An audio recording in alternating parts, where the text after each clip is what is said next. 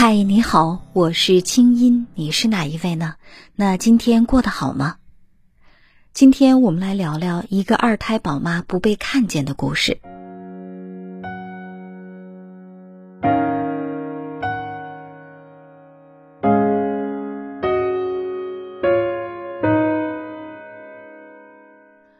小南在视频号“我是清音”跟我连麦的时候，第一句话就说的格外的耸动。他说：“我三十八岁，被我爸杀死了。”我说：“你这不是好好的在跟我连麦吗？”他说：“不，我爸三百六十度无死角的入侵我的生活，不允许有我自己的想法和感受。我妈是帮凶。”我婆婆打击我，我公公对我各种否定挑剔，我老公的弟弟害得我水深火热，还把我打发回娘家住。我那天呀，很是花了一些时间和精力，才让小南停止了毫无逻辑的抱怨，安静的对我讲他的遭遇。但是。没过五分钟，他又开始东一榔头西一棒槌的开始讲述自己被全家人控制和迫害的遭遇，并且很快又激动了起来。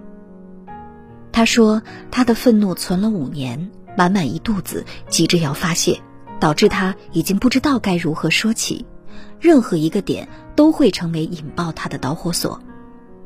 他气急败坏的抱怨所有人，都是他的家庭成员。那天跟他沟通之后，我发现这一切的变化都是从他生下孩子开始的。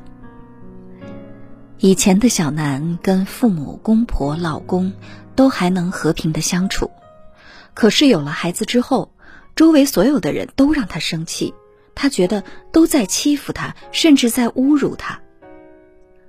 跟老公结婚之后，小南很快就生了第一个孩子。出了月子之后，她搬回娘家住，跟父母同住，这一住就是整整五年。五年里，小南又怀了二胎。按说，小南确实是应该生气的。她的爸爸呀，堪称是女德教科书，经常对她说：“女人要三从四德，女人要嫁鸡随鸡，嫁狗随狗。”对待小南的老公，爸爸总是慈眉善目。有了问题，就会对女婿说：“我们沟通一下，应该这样做更好。”但是对亲闺女小南呢，她就只会拍桌子吼：“你瞪你老公干什么？再瞪你给我死出去！不要回家吃我的饭！我帮你带孩子，我还给你出钱，你多幸福啊！你真是身在福中不知福。你停车怎么能停成这个样子？你笨不笨呐？你地也拖不好，菜也不会切。”你还会干点啥？怎么了？说你两句你还顶嘴？你还不服？你也太厉害了！你真是个不孝顺的闺女。够了，够了！小南在心里喊。那天，小南在给我复述的时候，我不得不一次一次的让小南停下来。我发现他仅仅只是复述爸爸的这些指责，就已经快要歇斯底里了。可是，除了歇斯底里，有情绪很难受的时候，他又不知道自己到底能做一些什么。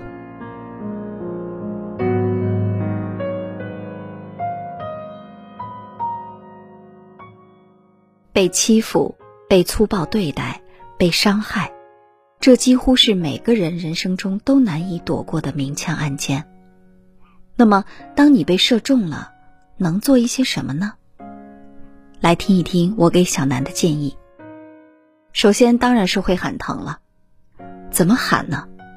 不是站在对方的面前大吼大叫，也不是喝酒买醉疯狂大喊，最好的办法呀是把它写下来，不用在乎措辞和文笔，只要够真实。谁伤害了你，你就写给谁看。写什么呢？只写你的难过，告诉对方。我受伤了，你这样做对我伤害很大，你这样做让我有多难受，你可能不知道。那我今天写下来，我告诉你我有多痛苦。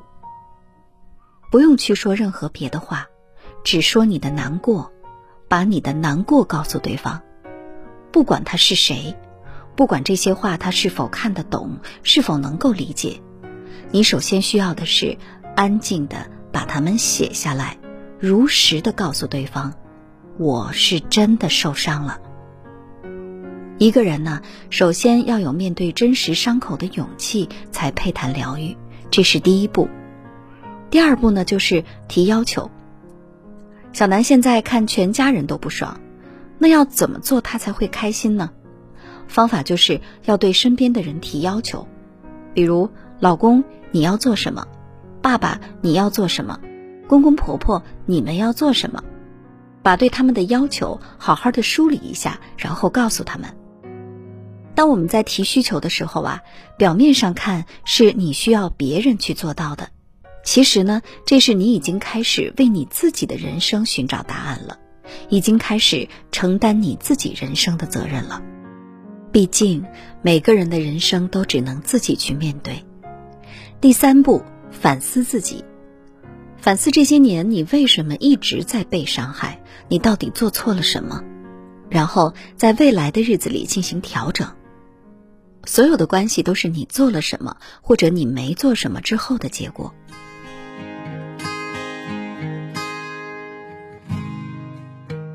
其实啊，我在和小南进行连麦的时候，还给了他另外一个建议。我建议小南去三甲医院看精神科。之所以有这样的建议，是因为我发现小南遭遇的一切都是在她生完孩子之后忽然发生的变化。那么，产后抑郁症几乎是可以肯定的了，而且这么多年愈演愈烈。其实有很多女性在生完第一胎之后就已经开始产后抑郁了，还没有恢复过来，又生了第二个孩子。生孩子啊，是一个身体各方面激素都会发生变化的过程。产后抑郁往往会被家人解读为作，不仅爱哭，还看家里人谁谁都不顺眼。有的时候也会被家人误读为母凭子贵，好像生了个孩子就了不起了，天天觉得自己最累、最辛苦、最难。其实每一个不被看见的产后抑郁背后，可能都有一个歇斯底里的妈妈，一个崩溃愤怒的妈妈，一个不可理喻的妈妈。但其实她也只不过是一个没有被看见的妈妈而已。小男们、妈妈们。去看看医生，也好好看看自己。是的，我们有了孩子，有很多的家人，但最终我们必须首先看见自己，好吗？